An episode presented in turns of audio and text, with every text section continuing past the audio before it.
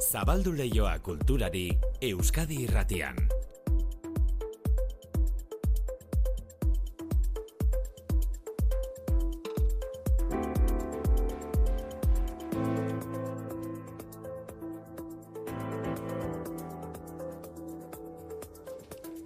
Zabal dieza jogun, ba, Manu sortu erratzaldeo. Arratzaldeo maite. Goiza gaur albistegia abiatu dugunean, aipatu dugu futbolak beste mundu batzuk izeneko erakusketaz edo balioaz jabetuta thinking futbal zine jaialdi hasiko dela. Baina bestelako musika garaikideak hartuko dizkizue gaur minutu asko, ez? Ez dira ohiko musikak maite eta horrenik ere kosta egiten zaigu entzutea, baina gero eta presenteago daude musika garaikidea eta experimentazio musika.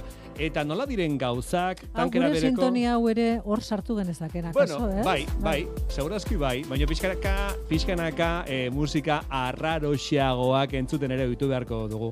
Nola diren gauzak, tankera bereko bi jaialdi aurkeztu dituzte Iruñean After Cage, deitzen dioten emanaldi sorta, experimentazio musikari eskenia, Izenean John Cage, aurreko mendeko musika kompositore eta abanguardiako artistari egin diote omenaldia, esperimentazio lorrean dabiltzan musikarien ondoan ikaslik ere parte hartuko dute jaialdian. Irureun ikasle nafar jaialdian parte hartzaile. Hori irunean, gazteizen berriz Carmelo Bernaula zikloa hasiko dute larun batean, eta aurten bereziki izen bat izango dute gogoan, zikloaren arima izan zen Alfonso García de la Torre, kompositorea, irakaslea, eta musika elektroakustikoan erreferente ia ziltzena. Sinkro ensemble taldeko Imanol Martínez. Normalean zikloan ez ditugu hainbeste eskaintzen, baino orden ba, alde batetik kontzertu bereziak eskainiko ditugu, izango direlako bere omenez sortutako obrekin eta berak idatzitako obrekin osatutako programak, eta bestetik ere baitugu kontzertu potente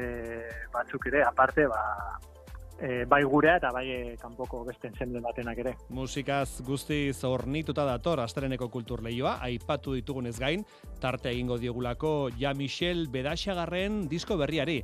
E, Bedaxagarrek badu kezka bat, betiko euskal kantak eta hie kantatzeko manera gal litekeela, transmisio horrekin du kezka berak biziki keskatian iz, gaztek ez dituzte enegostura kantatzen kanta horiek. Gure betiko kantuak, zulutoki behar dela lotura horrek etxeki, kate horrek ez du in, inolaz ere hautsi behar. Guk badugu hemen diakitate bat eta eh, behar, duguna ondoko er pasarazi. Itze ingo du geroxiago, ja Michel Bedaxagarren disko berriari buruz, errezinula kantari jarri dio izenburua. Eta Mikel Txamizorekin ere egina daukagu itzordua, Mikelek Euskadiko Orkestrak larun bat goizetan Donostiako bere egoitzan egiten dituen matine izeneko emanaldia hitze egingo digu. Datorren larun baten egingo dute aurtengo bigarren matinea. Bestela, udazkeneko liburu usta ugaritzen ari zego, bekatua izeneko liburua ondu du goiatz labandibarrek garaziren historia kontatu digu. Protagonista, garazi zeneko neska edo emakume bada, hogeita masi urte ditu. Eta e, lagunekin parrandaratera da, eta bueno, baligatu egin du, eta hoe baten esnatzen da, ba, emeretz urteko mutil baten aldamenean, baina beak badu bikote bat. Badu bikotea garazik eta beste norbaiten oean jeikiko da bekatua liburuaren abia puntua. Labanti barri idazlea, hogeita mabost da berrogi urte arteko jendearen pensamoldean edo bizipenetan sartu da, beste beste berrogi urtek dakarten krisian. Hau aurrera pena, gusto baduzue, segi gurekin datozen minutuetan. Euskadi irratian, kultur lehioa, manu etxe sortu.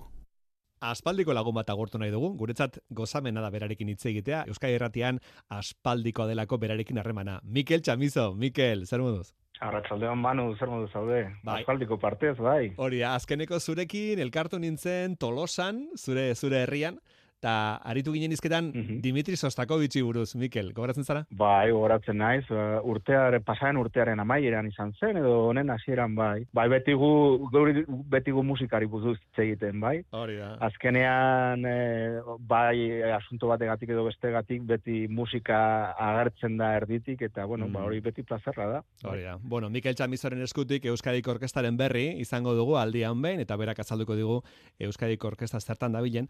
Baina gaurre pixka bat eh, kultura eta aktualitatea lotu nahian, badakizu Mikel da ikusiko zenituen irudiak eta notiziak entzun ere bai, benetako gerra piztu dela Palestinar eta Israeldarren artean, gatazka dago gori-gori eta hildako asko izan dira. Ta nik argo izan gogoratu naiz, Daniel Barenboim eh, orkesta zuzendariarekin, zeberak sortu zuen orkesta bat, eta orkesta horretan batu zituen musikari palestinarrak eta israeldarrak, ez da, Mikel? Bai, West Eastern Divan Orkestra izenekoa, bueno, sortu zuen Daniel Barenboit eta Edward Said, e, filosofo eta edazle ospetsuak, e, bion lagunak ziren, eta, bueno, ba, gatazkaren inguruan erreflexionatzen eta, ba, erabakizuten bien artean, ba, orkestra hau, sortzea eta beren barnuan ba, musikari gazte palestinarrak eta israeldarrak mm. batzea ba, musika batera egiteko, eh? simbologiak betetako orkestra bat, ez? Mm. Eta, bueno, ba, badara maia hogei urte, gutxi gora bera, e, Sevillan dauka orain bere sedea, osea, Sevilla batzen dira urtero ba, e, bi e, lurraldetako musikariak, eta kontzertuak ematen dituzte e, Europa osoan, eta batzutan mundu osoan zehar baita ere. Daniel Barenboen begonda beti hor zuzendari bezala, pixka bat e, orkestraren burua eta eta eta difusioa egiten, ez? Baina orain, ba, bueno, Dan, e, Daniel Barenboi pixka bat gaixo egonda azken aldian, e, kontzertuak ematen eta zuzentzen utzi du, eta me, Michael Barenboen ari da ba, ba, bere orkestra honen ba, zuzendari gisa. Ba, esango dugu, e, Daniel Barenboinek ere biografian baditu berezitasun batzuk, bera berez Argentinarra da, baina badauka e, Espainiako nazionalitatea, badauka Israelgo nazionalitatea eta baduka Palestinako nazionalitatea ere. Bai, e, bera, bueno, baren boin da, pizka bat ordinariotik kanpo dagoen pertsona mm. bat, ez? Bera ibibide artistikoagatik eta baita ere egin duen ba, lan eh, arte, artetik abiatuta baina egin duen lan politikoagatik baita ere, ez? Orduan bera ba, judutarra da, horregatik zeukan Israelgo eh, nazionalitatea, bai. baina horretaz aparte beti egonda oso komprometituta ba, Palestina eta errelartean egonda den gatazkarekin, eta horregatik simbolikoki hartu zuen baita ere ba, Palestinako nazionalitatea. Bueno, e, berriro dugu, e, eki alde horbiletik notizia hain beltzak eta odoltsuak datozen ordu hauetan, ba, kulturak ematen digun argi izpi txiki hori ekarrena izan dugu gratira, gogora ekarriz, Daniel Baren Boinek sortu zuela orkesta bat musikari palestinarrak eta israeldarak elkartzen zituena. E, Mikel Txamizorekin berehala Euskadiko orkestaren berri, baina aurrez jakin dezagun egunak ze beste kultura albiste ekarri dizkigun.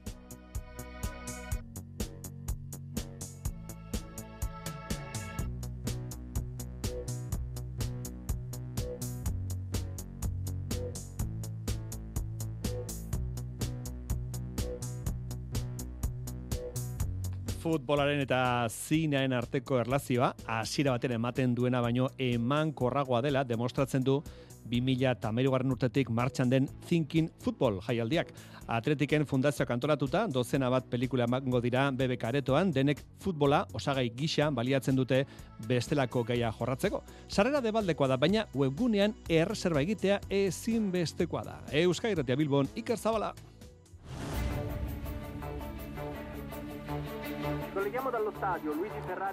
Thinking Futbolek amaika garren edizioa izango du urten. Futbolean esanguratsua den zenbakia da hau eta Bilboko jaialdiak erreferentzia izatea lortu du tarte honetan. Futbolaren eta sinemaren arteko zubi hau eraikitzeko jardunean. Jose Mari Isasi komunikazio taldeko kidea da igual munduko zinemaldirik garrantzitsuena da futbola eta zinema izaten, ez da? Beti zaitu gara e, futbola eta aratago doazen pelikulak e, aukeratzen, pelikula guztiek badaukate futbola puntu bat, baina hortik aparte, ba, historiak bebai interesgarriak e, beste ikuspuntutik, ez da? Bizitza ikuspuntutik. Aurtengo proposamenen artean dago loragoita margarren amarkada hasierako Sampdoria talde italiarraren inguruko dokumentala, edo garai berdintxuko Kamerungo selekzioaren ingurukoa, Green Lions izenburupean. Italiako mundialean munduko txapeldun zen Argentina mendean hartu zuen Kamerunek eta Afrikako futbolean garai berria ireki zuen. Dokumentalak eroi izandako haiek nola ahastu ziren ere aztertuko du gurekin egongo da talde horren e, atezaina izan zena, Tomasen Kono, bakarri futbolak, ez eta zelan e, ziren momentu horiek, eta Afrikan e, azken bolada honetan e, gertatu dena, ez da futbola da bide bat azteko edo arrakasta lortzeko, eta dana zizen, nik uste dute, mundial horretan, Italiako munduko txapelketa horretan. Enkonorekin batera, Liam Brady Irlandako jokalaria ere egongo da BBK aretoan, bere ibilbideari buruzko pelikularen emanaldian. Edo miodarak beloredetitxi errumaniarra ere egongo da bi aldiz Europako txapeldun eta txautxeskuren garaian herrialdetik ies egin behar izan zuena. ineforunat, ez da? Pasola zaldian ibiltzeko gero, pelikula eta gero, komentatzen, gaiak jorratzen, eta galderak erantzuten. Gizarteari buruz hitz egiteko, eta pelikulan ba, isladatzen diren gaiak edo aratzoak.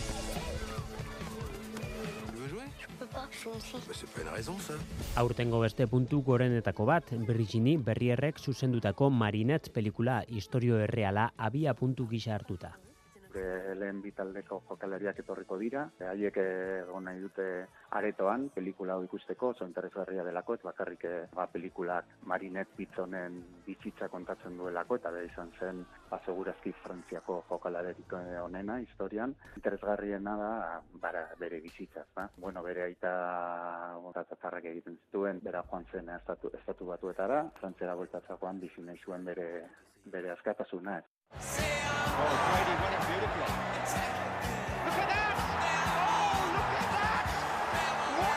Futboleko epaileen inguruko In the Middle dokumentala ere izango da programan edo River Plate taldearen salegoa ardatz duen filma. Jaialdia bukatzeko Mighty Penguins pelikula izango da Down sindromea duten jokalariek osatzen duten Ingalaterrako talde baten inguruko dokumentala.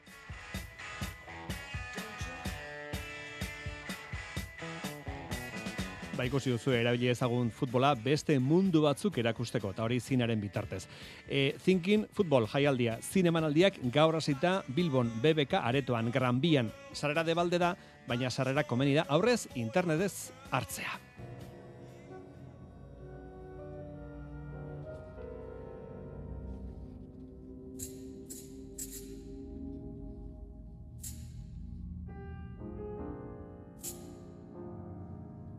Gaur orkestu dute gazteizen, Bernaola zikloa musika garaikidaren nazioarteko jaialdia. Larun batetik otxailaren irura, bitartean amairu konzertu eskeniko dituzte. Beste batzuen artean, Iñaki Estrada, Antonio Pateras edo Katarina Gross artistek, musika, zientzia, teknologia berriak eta beste ardatz batzuk e, uztartuko dituzte. Hogei garren edizioa gainera berezia izango da. Ia zendu zen Alfonso García de la Torre musikari arabarrari eskeniko diotelako. Gazte izen berri emaile, oier narbaiza.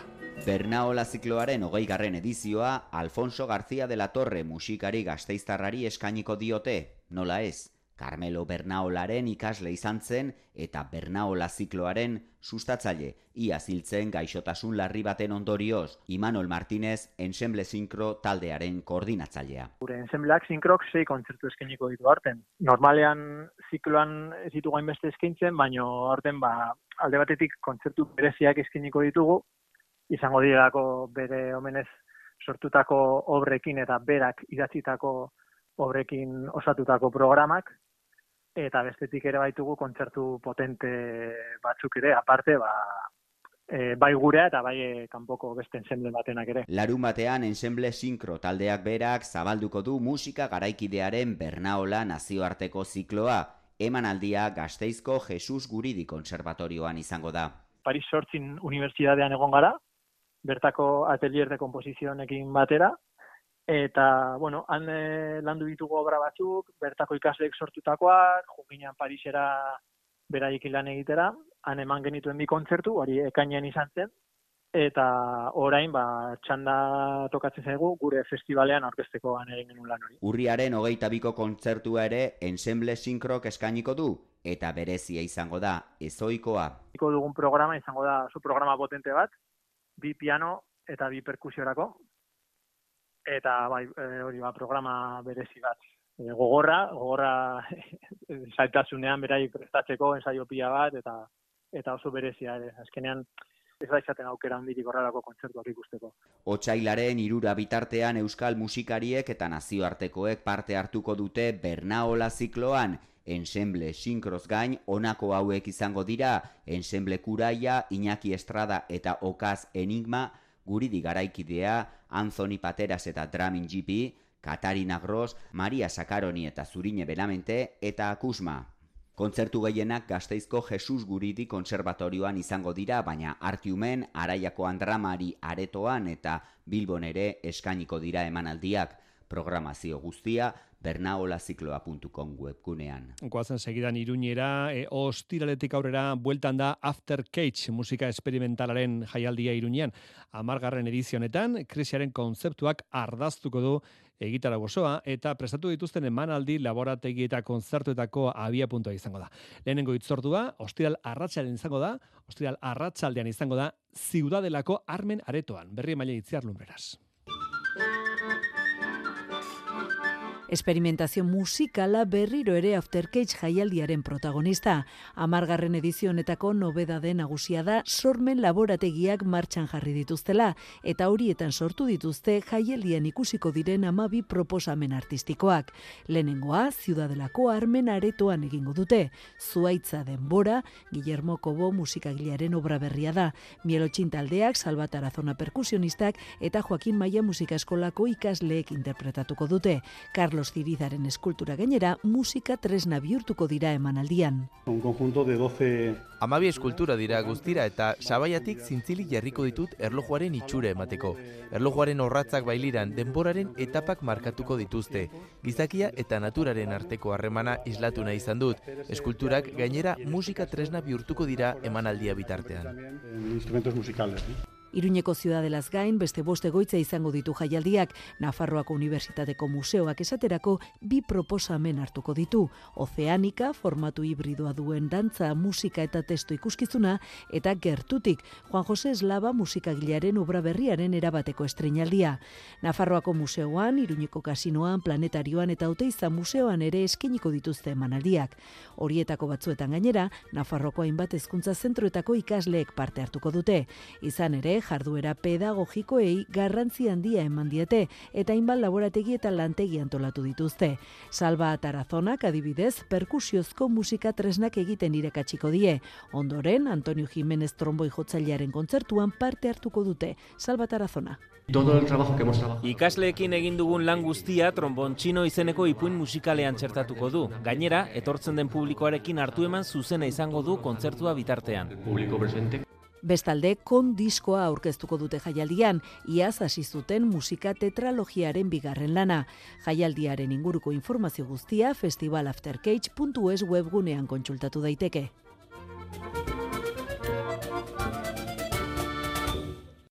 E, irurak izateko, amaika minutu falta.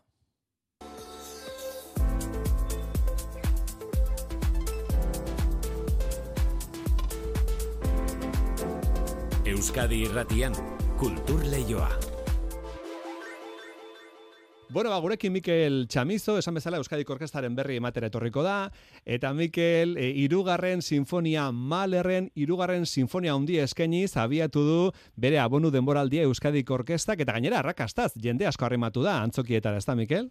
Bai, arrakastan dia, bueno, bost kontzertu izan dira, beti bezala, gazteizen Bilbon, Iruñan eta bi kontzertu donostian, eta esan dezakegu izan dela hasiera guztiz bikaina Gustav Mahlerren hirugarren sinfonia erraldoia ba konpositore bohemioak e, idatzi zuen lanik handienetako dudarik gabe eta bere interpretaziorako ba Euskadik orkestrara batu dira Bilboko koral elkarteko mm. emakumeak eta aurren aurren abes batzak eta Justina Gringite e, mezzosopranoa. E, guztia, ba, Robert Treviño zuzenduta, eta egon dira ba, estenatokietan ba, berreun pertsona baino gehiago. Beraz, e, ba, bueno, oso espektakulo galanta, eh? Bai. Umek, umek badute meritua, ze ume txikiak dira, eta jakina, joan behar dute eskolara, baina gero arratsaldetan kontzertuak ematera, ez da? Baina nabarmendu behar da izan duten disiplina, eh? Mm. Ze, ondo esan duzun bezala, ba, boizetan eskolata, eskolara joatea, eta gero arratsaldean ba uztartu ber izan dute ba eszenatokira igo eta gainea e, abesten duten partea da oso eh, alegrea eta oso eh, baikorra eta boteretsua, ez? Beraz, eszenatokira igo bar ziren energia guztiarekin eta baikortasun guztiarekin eta konzentrazioa inoiz galdu gabe eta oso oso ondo egin dute eta nik uste dut ba izan dela ba interpretazio hauen gaza honenetarikoa dudarik gabe. Entzun egingo dugu meek nola nola besten duten e, orkestarekin batera.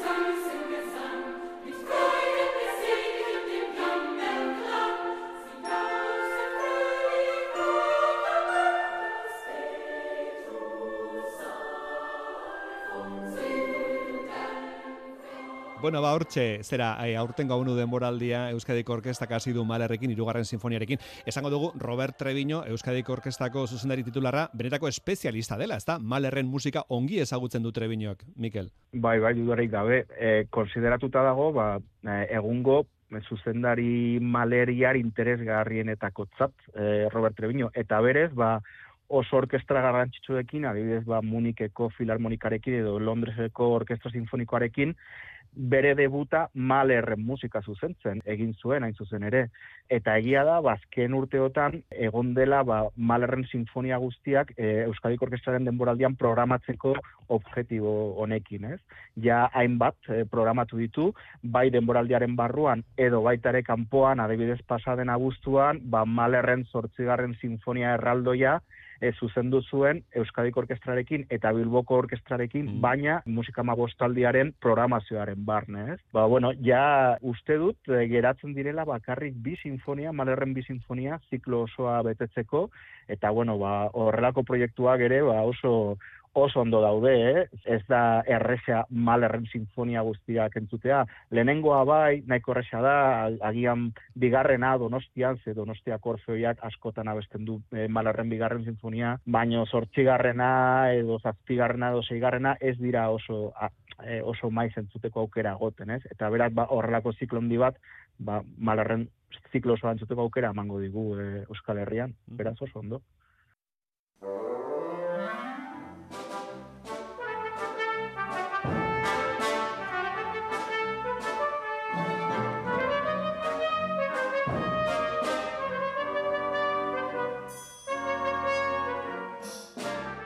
Orkestrak ematen dituen konzertu handin ondoan Mikel urte urte indar hartu dute larun bat goizeko saioek, matine izeneko saioiek, ezta? Bai, hogei, tamar urte baino gehiago deramatzateia matineak, eh?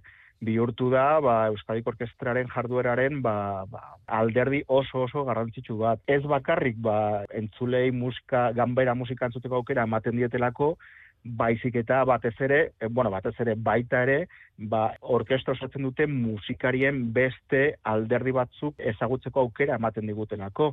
Ze normalki entzuten diogu oboistari edo klarinetistari edo violinistari, ba, orkestraen barnean jotzen, baino matinetan zuzenean beren lana formatu txikiago batean ezagutzeko eta ber kalitatea ikusteko aukera ematen digu, ez? Orduan, ba, bueno, beti dira Miramongo orkestrako Miramongo sedean izaten dira, amaiketan azten dira, mm.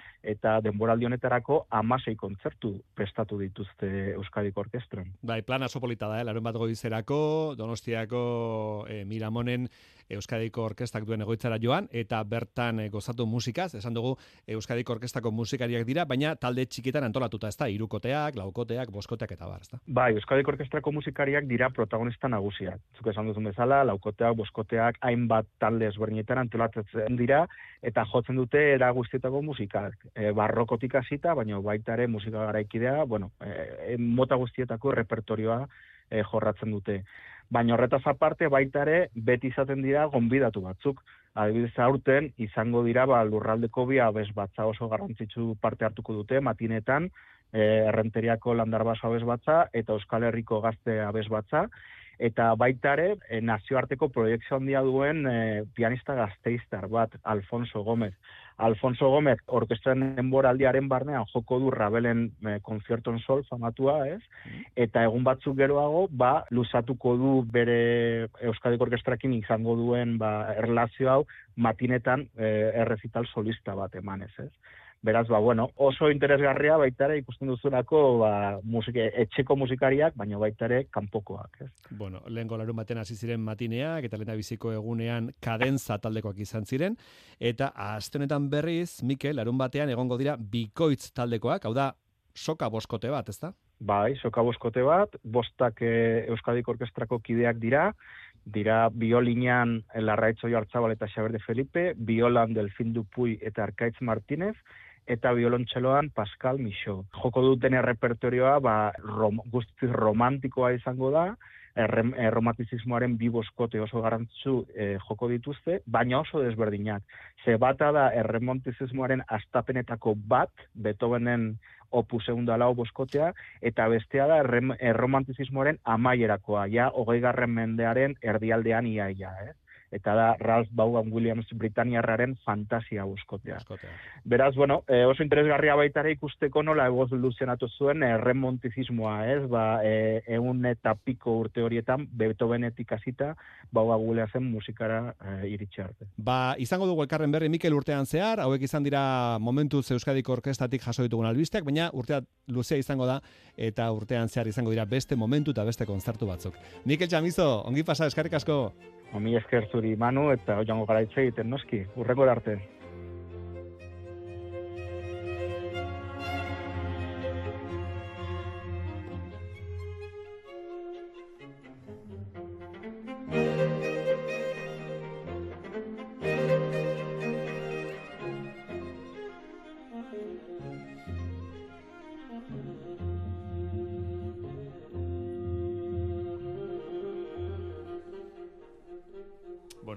Hoxe beraz, musika hoxe entzungo dute, larun batean, Donostira arrematzen direnek, Euskadiko Orkestaren egoitza nagusira bertan egiten diren matine edo emanaldi berezioietan e, zera entzungo diren musiketako batzuk hauek izango dira. E, kulturleioa, izteko momentua iritsi da, hause, gaurko saiorako pres geneukana, e, kulturleioak hementxe du akabera, baina Euskadi erratiko kultur eskaintzak ez, zortzietan arratxean izango duzu Euskadi erratean, Arkaitz Barriola ilustratzaileak egingo digu bisita, Aieteko kulturetxean donostian jarrita dituzue bere lanak, elkarrezketaren aurretik edo ondoren ikusi nahi izatera.